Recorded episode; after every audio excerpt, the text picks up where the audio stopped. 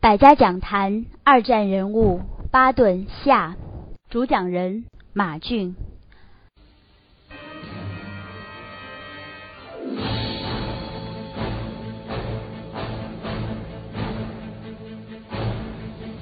用当代视角回望二战，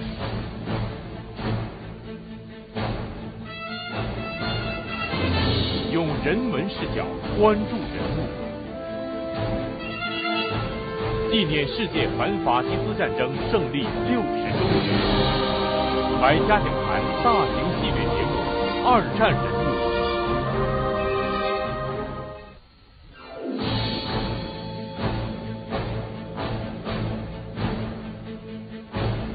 巴顿，二战中美军杰出将领，陆军四星上将，一位被誉为赤胆铁心的将军，是美国历史上最具传奇色彩的军事人物。他的一次轻率之举，从一个不起眼的士兵而成为美国装甲旅旅长。他因一次打耳光事件，差点毁掉自己的前程。他是一位为战争而生的军人。曾指挥金戈铁马驰骋于疆场，在枪林弹雨的疆场上有惊无险，却在战争过后走完生命的历程。巴顿的一生离奇而又耐人寻味，风沙遗址，硝烟弥散，让我们拨开那个被尘封的历史，回望这位将军曾经走过的路程。中国人民解放军国防大学第二次世界大战史专家马俊博士做客百家讲坛，为我们讲述美国四星上将巴顿将军的传奇人生。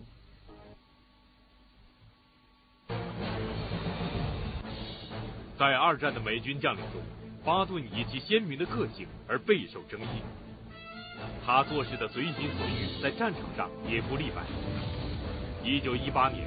美国发动圣米耶尔战役，对德国实施作战，这是第一次世界大战的最后一仗。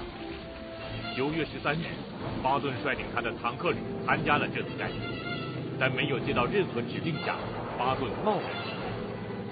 虽然成为一九一八年协约国最早进入新登堡防线的部队，但却暴露了美国有坦克的秘密。巴顿的这次轻率之举遭到上司的严厉斥责，然而。也是这次贸然行事，却引起了美国另一位高级将领的注意。巴顿的军事生涯由此改变。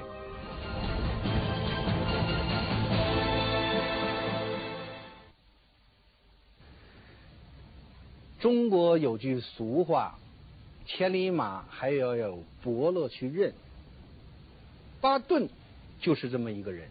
巴顿的经历也聪明，充分说明了这句。话的哲理。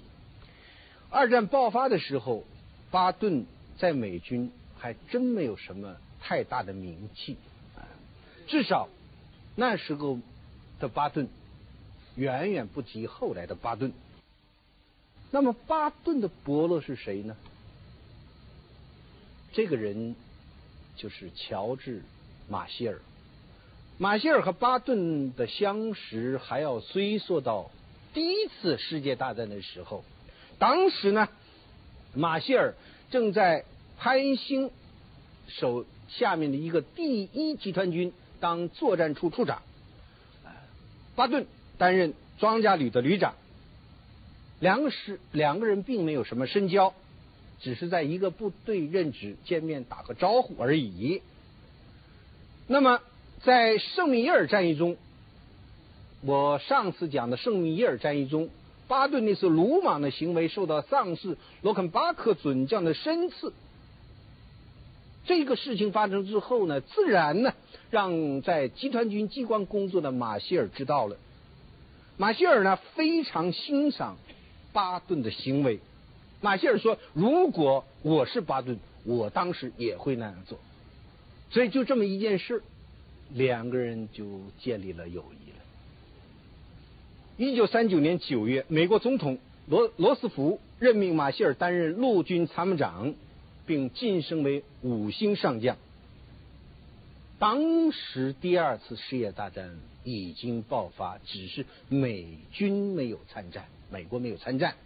啊，那么马歇尔以一个军事家和政治家的这个脑光脑脑袋，很快敏锐的感受到美国受到战争的侵袭，美国加入这场战争迟早的事情。啊，他认为必须立即加速军备建设，所以说呢，他向罗斯福总统力荐自己的军事发展计划。并且很快获得了国会的批准。那么，他这个军事发展计划的内容就有组建装甲部队的内容啊。那么，由来谁来担任新组建装甲部队的军官呢？马歇尔立即想到了巴顿。有人听说这件事情呢，你要启用巴顿，就提醒。马歇尔他说：“巴顿是一匹没有缰绳的马，小心你让他踢着。”但是呢，马歇尔不为所动。这样呢，年已五十五岁的巴顿在第二次世界大战前夕，也就是一九四零年七月，被任命为装甲旅的旅长。巴顿上任了，他来到了位于本宁堡的装甲旅旅部。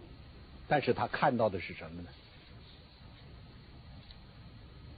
三百多辆坦克，大多数是开不动的，啊，他开不了的。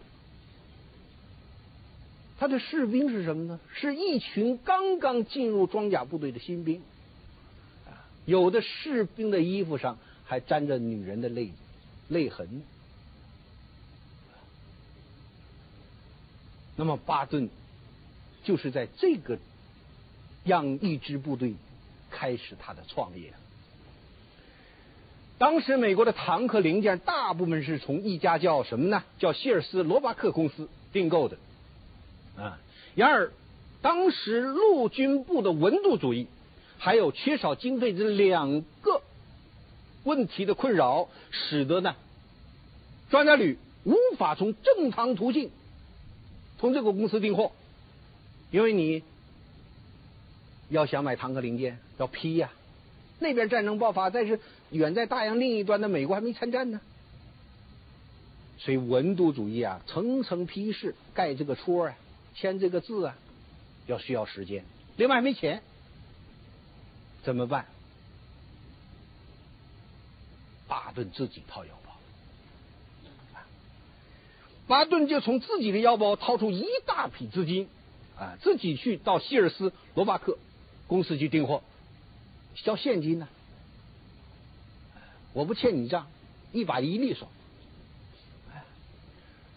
所以自己掏腰包，将全旅三百二十五辆坦克和数百辆机动车的零件购齐，啊，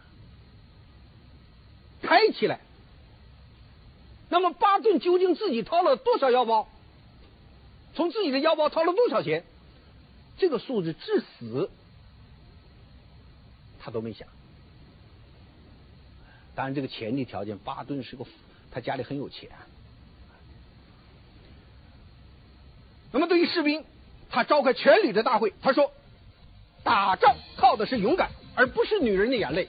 你要想让关心自己的女人少流眼泪，你就应该勇敢的战胜敌人。”否则，你的女人眼泪就是流成了火，也救不了你们的命。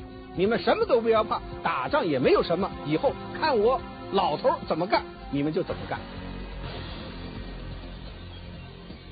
所以说呢，他的士兵一直到他到他当集团军司令官，他的士兵都说亲切的讲：“我们的老头，我们的老头。”就这样呢。一支最有战斗力的装甲部队在巴顿手中锻造出来，他用这支装甲部队开始了他一生中军事生涯的攀登历程。炮声隆隆，硝烟弥漫，巴顿在第二次世界大战中表现不凡。一九四二年十月二十三日，巴顿率领他的装甲集群驰往北非。执行火炬计划，这是二战爆发后美军与以德国为首的轴心国集团第一次作战。不到一个月时间，轴心国在阿尔及利亚的防线全线崩溃。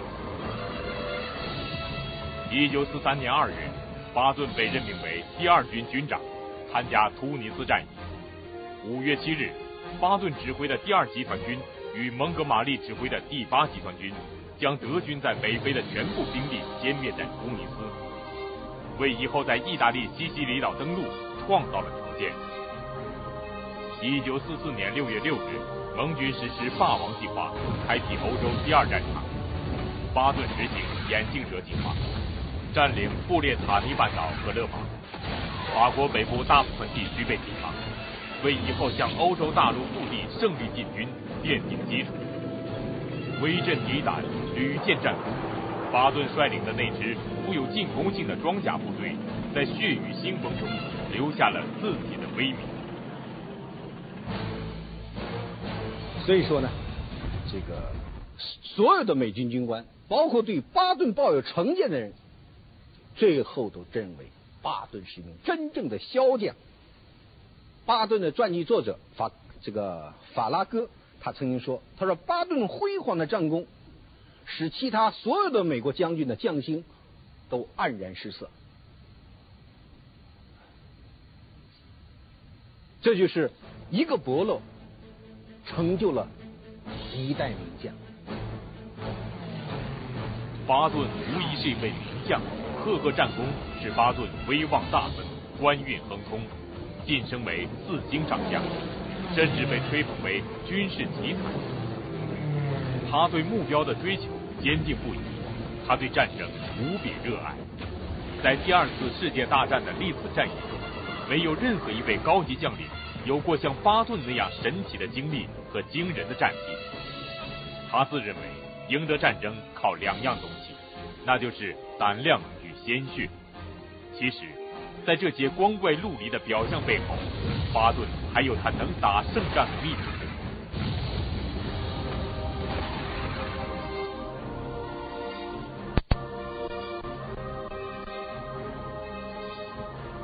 巴顿这么能打仗，这么能打仗，那么他的奥秘在什么地方呢？他的指挥艺术究竟来自哪儿呢？所以战后研究巴顿的人都在探究着这个问题，无论是从哪个角度讲，是研究巴顿心理的，有从心理学研究巴顿的，有从社会学研研究巴顿的，也有从军人从军事学研究巴顿的，都在讲巴顿为什么这么能打仗，而且他打仗伤亡还那么小。一位名叫小埃德里亚·普利尔的巴顿传记作家道出了其中的奥秘。普利尔说，巴顿作为统帅人物，其最大的特点是以他本人的尚武精神去激励部下。他用自己的个性成功的影响整个部队。这就是巴顿，这就是巴顿艺指挥艺术的奥秘。下面我举几个例子来看看巴顿的指挥艺术。第一个。身先士卒，巴顿指挥艺术一个非常重要的特点，就是充分估计到战争中人的精神因素的作用。巴顿打仗凶狠，但绝不蛮干。他有一句名言：战争中不应让恐惧左右自己。我和美国国防大学的军官座谈的时候，就讲了一句话。他说：“你怎么知道这句话？”我说：“巴顿有句名言，在战争中不应让恐惧左右自己。”他说：“美国军人一般都了解，都知道巴顿这句名言。”那么他说：“而要让士兵做到这一点，军官就必须身先士卒。”他向他的下级军官发布的最重要的指令应该是什么呢？他说：“每个人在自己适当的职权范围内，都要身先士卒。”巴顿这样要求军官的，也这样要求自己。他经常坐在他载有三星、三颗将星的吉普车到部队去，到部队去视察他的部队作战情况。据第七十六师装甲师师长史密特回忆，有一次他们是正在抗击德军的反扑，战斗非常激烈，突然巴顿的吉普车出现在这阵地上了。那个士兵一看巴顿来了，因为他的巴顿的吉普车非常强，他有三颗将星啊。我们的军车有军牌，多少多少号，他那个军车是将军的车，一看就知道是多大的官，多大坐的坐什么车的，一看在那个车上就能看到。所以将军们，这个士兵一看巴顿来了，立即挺起士气，巴顿巴顿，我们的老头来了。那么这个时候，枪战争作战还打着呢，双方还是进行射击呢。那史密特，他的装甲师师长就说提醒他，这里太危险。巴顿看了史密特一眼，他说：“我的命和士兵的命不是一样的吗？他们不怕，我也不怕。”所以说，有人认为巴顿身先士卒，调动士兵们的参战热情是鲁莽的。是对生士兵生命的漠然，其实我从前讲过不公正，啊，这不公正。事实恰恰相反，在每一次作战中，巴顿都想方设法减少伤亡。在美军中，巴顿的部队是伤亡率最小的，即使是在最残酷的阿登作战中，他部队的伤亡也是最小的。所以说，巴顿的传记学家认为。伤亡数最小，是巴顿将军一生无限的安慰。这是身先士卒。我再举讲一讲他的军事民主。巴顿说话大大咧咧啊，脏话连篇，哎，狗崽子。巴顿那个狗仔是挂在嘴边上，婊子养的，他是挂在嘴边上的。巴顿的士兵，他的床不许挂美国那个这个女人那个像的，你要挂，他要给你撕掉的。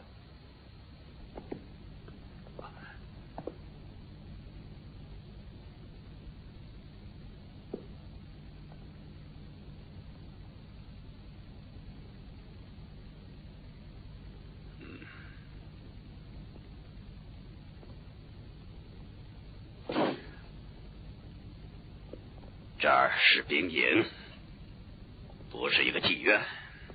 但是他的作战时候，他军事上非常民主。一个是他相信部署的创造力。巴顿身先士卒到部队视察，除了跟普通士兵在一起鼓励他们啊，类似的话，好好干，嗯，类似这样，好好打。类似这样话之外，他从来不参与部队的下级事务，也就是说，他不发表什么重要指示。他说：“你不要告诉他们怎么干，你只要告诉他们要干什么就行了。”而这在部队下达司令部时下达作战任务是已经明确了，你何必再去唠叨呢？第二，就是他只下达任务，而不告诉部署具体的作战方法。我举个例子，有一次他给一个叫梅肯的装甲师师长下达命令，下达命令之后呢，他根据具体的情况，他说：“你所要的那个重型坦克我没有，我倒想你必须完成你的任务，把轻型坦克当做中型坦克用。”他说到这个这儿之后，他马上把话口都打断了，自己就打断了停止了，不说了，因为他感到不妥。他说：“我这不是向他。”告诉他接受作战方法吗？不行，所以他马上停住自己的话头。他说：“哦，见鬼！该怎么办呢？你比我更清楚。我提拔了你当将军，你就应该做个样子，证明我提拔你没有错。”说着就进帐吧，你走吧。所以说，他作战只下达任务，不告诉具体的方法。他的部下在作战中发把自己的创造力发挥的淋漓尽致。而巴顿绝不揽功。一旦作战胜利之后，他让那些记者去采访我的参谋，采访我的师长，跟我没关系。这是他的作战指挥艺术的第二一点，相信部署，军事民主。我们再看看他牢固树立消灭敌方啊敌人快速制胜的理念。巴顿是一个职业军人，巴顿关注的不是为什么要打仗，他关注的是战争的直接目的。他为什么要打仗？对职业军人巴顿来看并不重要，重要是我战争的直接目的是什么？他对士兵在讲，他什么是战争？战争就是杀人，你们不杀死敌人，敌人就会杀死你们，戳穿你的肚皮或者击中你的内脏啊，那，所以他牢固树立这种消灭敌人的战争理念。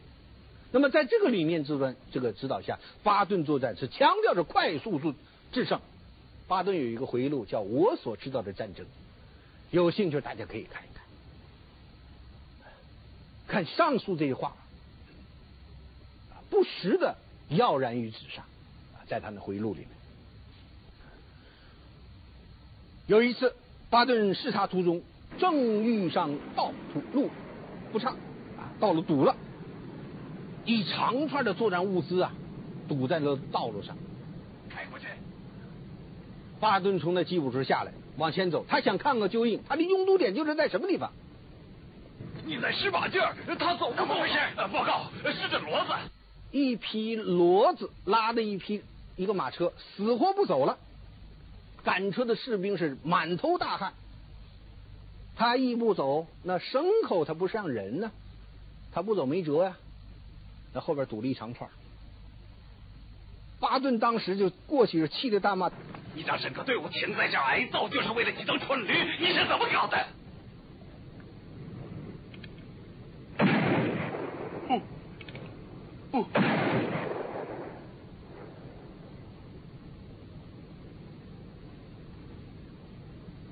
把他们扔下去，清理墙面。然后自己跟士兵一起把骡子和这个骡马车推到路边上，使得道路恢复了畅通。他自己开枪打死。然后对闻声赶来的第七十六装甲师师长史密特讲，他说什么呢？他说因此而影响我的进攻速度，我下达的第一个命令就撤你的职。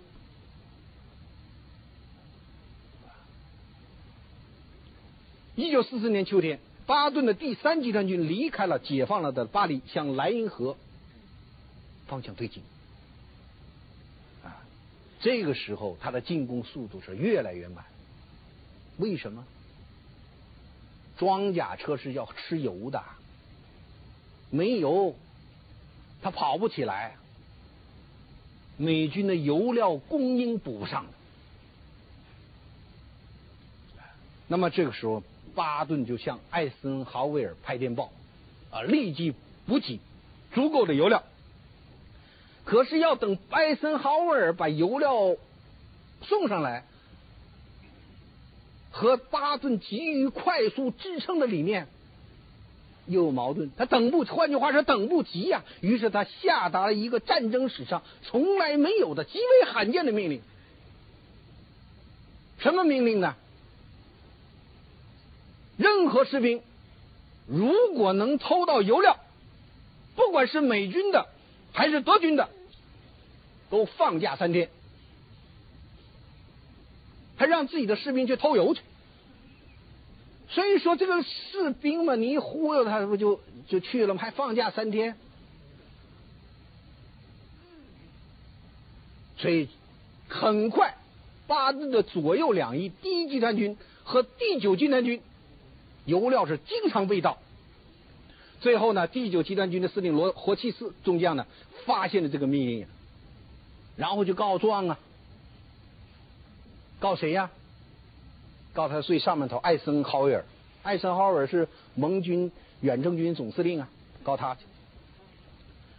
那么艾森豪尔就问他怎么回事巴顿对艾森豪威尔这么回答：“他说我不知道别的，我只知道我的坦克只有开动起来，我的大炮只有打得响才是先进的武器，否则它只能是一堆废铁。”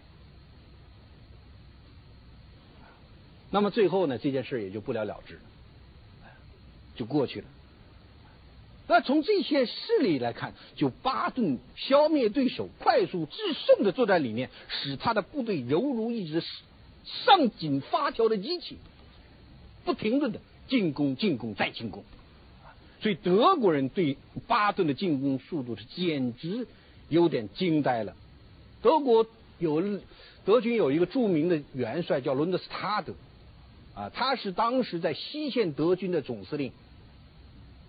他曾无奈的讲：“他说盯住巴顿，他在哪里，我们的防御就应该在哪里加强。”这是我上面讲的，就是巴顿呐，就是一个传记作家的话，揭开了巴顿的指挥艺术的奥秘。在第二次世界大战各国涌现的军事将领中，巴顿的军事生涯真可谓跌宕起伏、摇摆不定。尽管他战功显赫、所向披靡，在沙场的表现近乎完美，但他鲜活独特的个性让任何完美都与他无缘。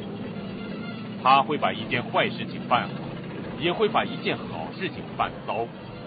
在巴顿的一生中。有赤胆铁心、作战勇猛的华丽词汇，还有傲慢偏激、口无遮拦的不美字句。前者给了巴顿无比的荣耀，后者则让这位老将几经沉浮，甚至影响到前程。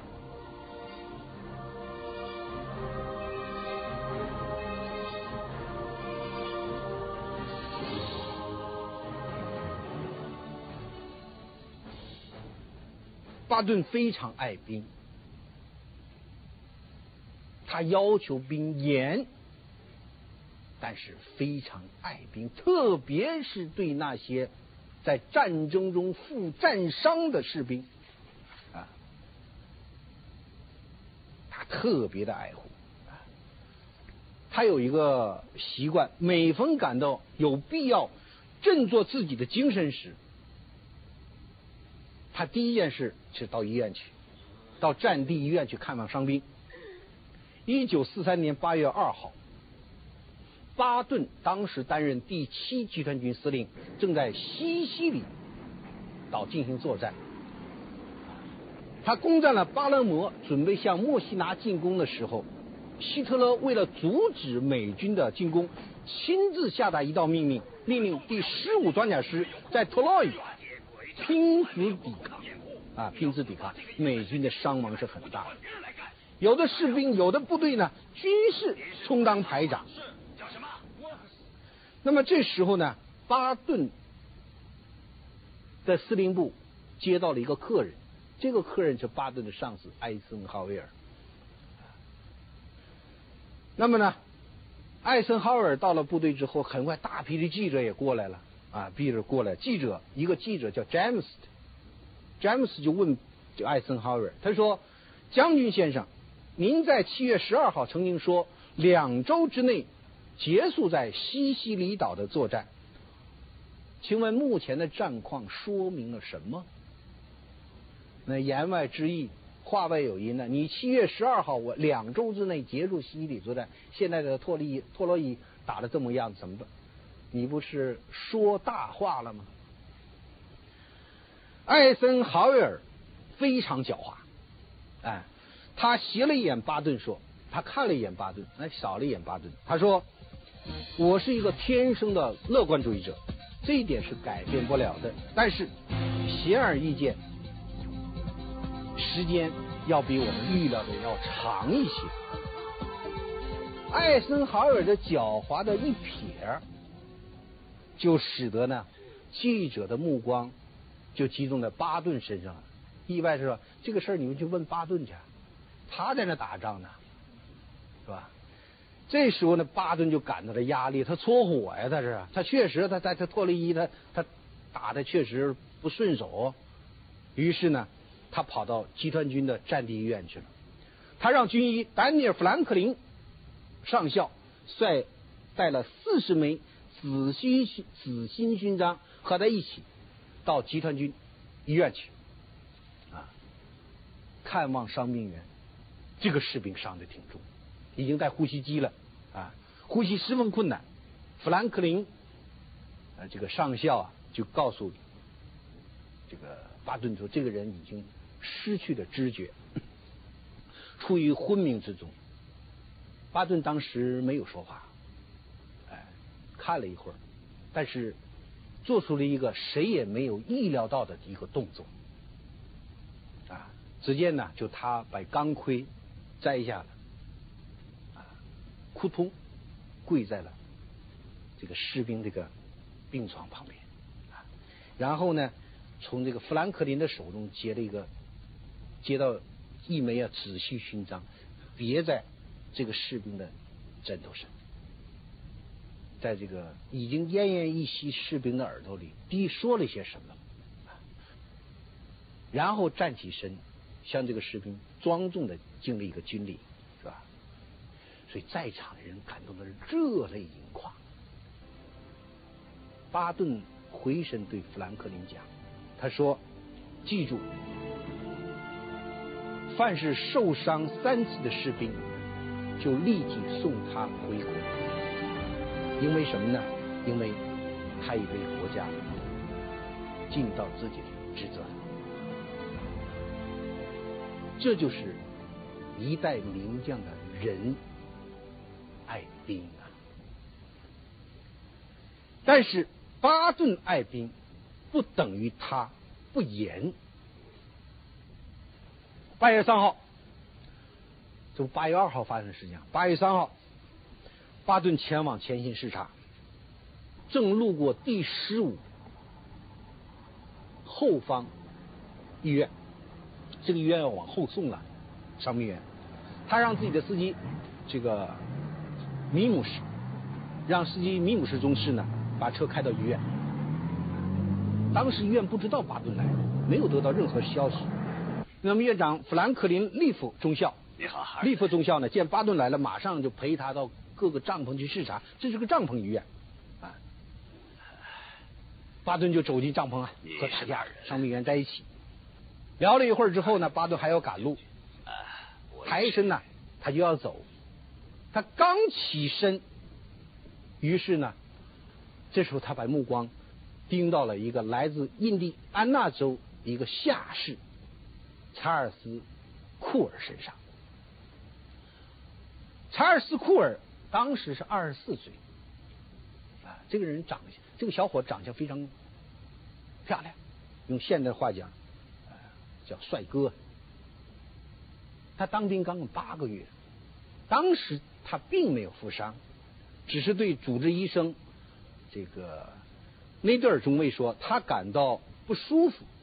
内德尔医生给他检查之后呢，在他的病历上写了这么一句话，叫“忧郁型精神病，中等程度”。那么巴顿就看到库尔脑袋是这个身上没有绷带，于是呢，巴顿就凭直觉，他没有受伤。于回身就对利弗说：“把这个人病历给我拿来看看。”利弗尔马上就是找啊，把病历拿上，打开之后，内德尔那个那几句话，忧郁型精神病中等程度，跳入了巴顿的眼帘。巴顿说：“你怎么了？我我实在受不了，受不了了。”你说什么？我的神经，我我受不了那炮火轰击，受不了。见鬼！你真是个怕死鬼！不许哭！我不许一个怕死的懦夫当着这些战场上英勇负伤的人哭。不许哭！不许收留这个懦夫，他什么病也没有，不能让这个混蛋玷污了这个光荣的地方。你得给我回前线去，也许会受伤，也许会送命，但是你必须打仗。你要是不去，我就叫行刑队把你枪毙。我真想亲手毙了你这个怕死鬼，把他赶出去，赶出去，送他上前线。听见没有？你这个懦夫！这个这个话一说完，当事人都愣了。在美军中打士兵，而且你后面跟着一帮记者呢。如果没有记者跟随，没有人认为巴顿究竟错在哪儿。但是记者，他给你捅出去了，一下子轩然大波。后来把巴顿第三集团的这个第七队军团军的司令给骂了，啊，撤职了。那么后来呢，库尔呢，成为一名勇敢的战士了。当他想把自己对在德军最后一战获得的紫心勋章向巴顿将军报告的时候，巴顿已经去世了。这件事发生在一九四五年十二月九号中午。当天啊，这巴顿和他的参谋长盖伊少将一行坐着一个小轿车到附近打猎，啊，打猎去。这场战争已经结束了。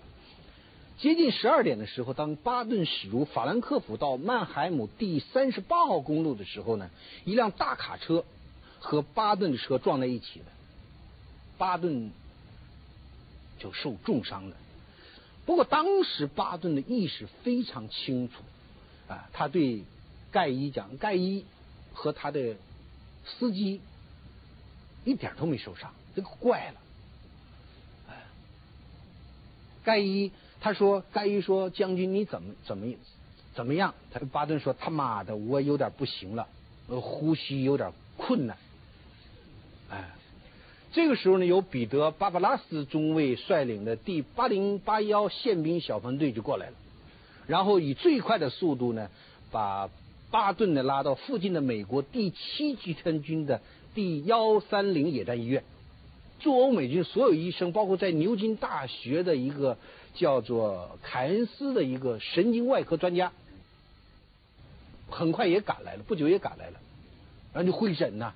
最后呢，X 光片子出来，上面是这么写的：巴顿第三颈椎单纯骨折，颈椎第三骨折，第四颈椎后部错位，第三颈椎以下完全瘫痪，病危，愈后不定。那么二十一号。下午四两两点钟，巴顿睡着了，啊，睡着了。一个小时之后他醒了，当时神志还是清楚。妻子问他你感觉怎么样？他说非常舒服，睡这觉真舒服。可是第二天早晨五点四十九分，也就是十二月二十二号五点四十九分，巴顿的护士马切林·朗德尔中尉突然发现沉睡中的。这个巴顿心力衰竭，没有了脉搏，他赶忙跑到走廊去叫值班医生端上位，啊，并把巴顿的妻子叫叫醒。当他们赶到巴顿的病床时，最后指针指在一九四五年十二月二十二号五点五十分，巴顿已经停止了呼吸。这一天是巴顿六十岁生日刚刚过去一个月。几天之后，在一个冬雨蒙蒙、浓雾弥漫的清晨呢，巴顿被安葬在美军第三第三集团军在卢森堡的哈姆公墓。他和他的六千名部下埋在一起，全体出席葬礼的人把目光投向了巴顿坟墓那个非常素朴的十字架。上面镌刻的几行字：乔治·巴顿，第三集团军司令，军号零二六零五。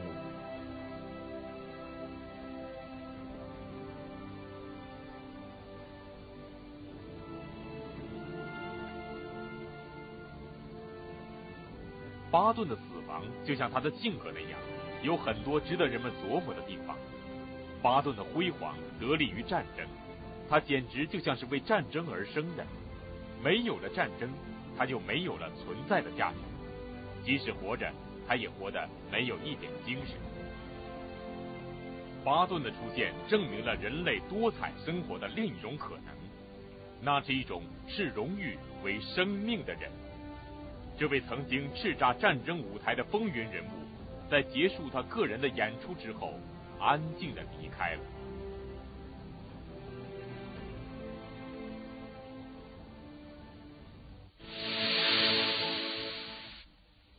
他是一个不寻常的人，他创造了美军历史上很多个第一。他又是一个寻常的人，他出身贫穷，从军之后一直长期担任参谋，毫无实战经验，但却被任命为美国欧洲战区总司令，进而成为盟军的最高统帅，从此仕途清楚，以致以后登上美国总统的宝座。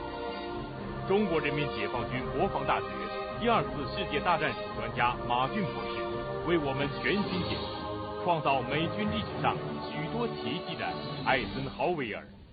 三月三日至四日播出，敬请关注。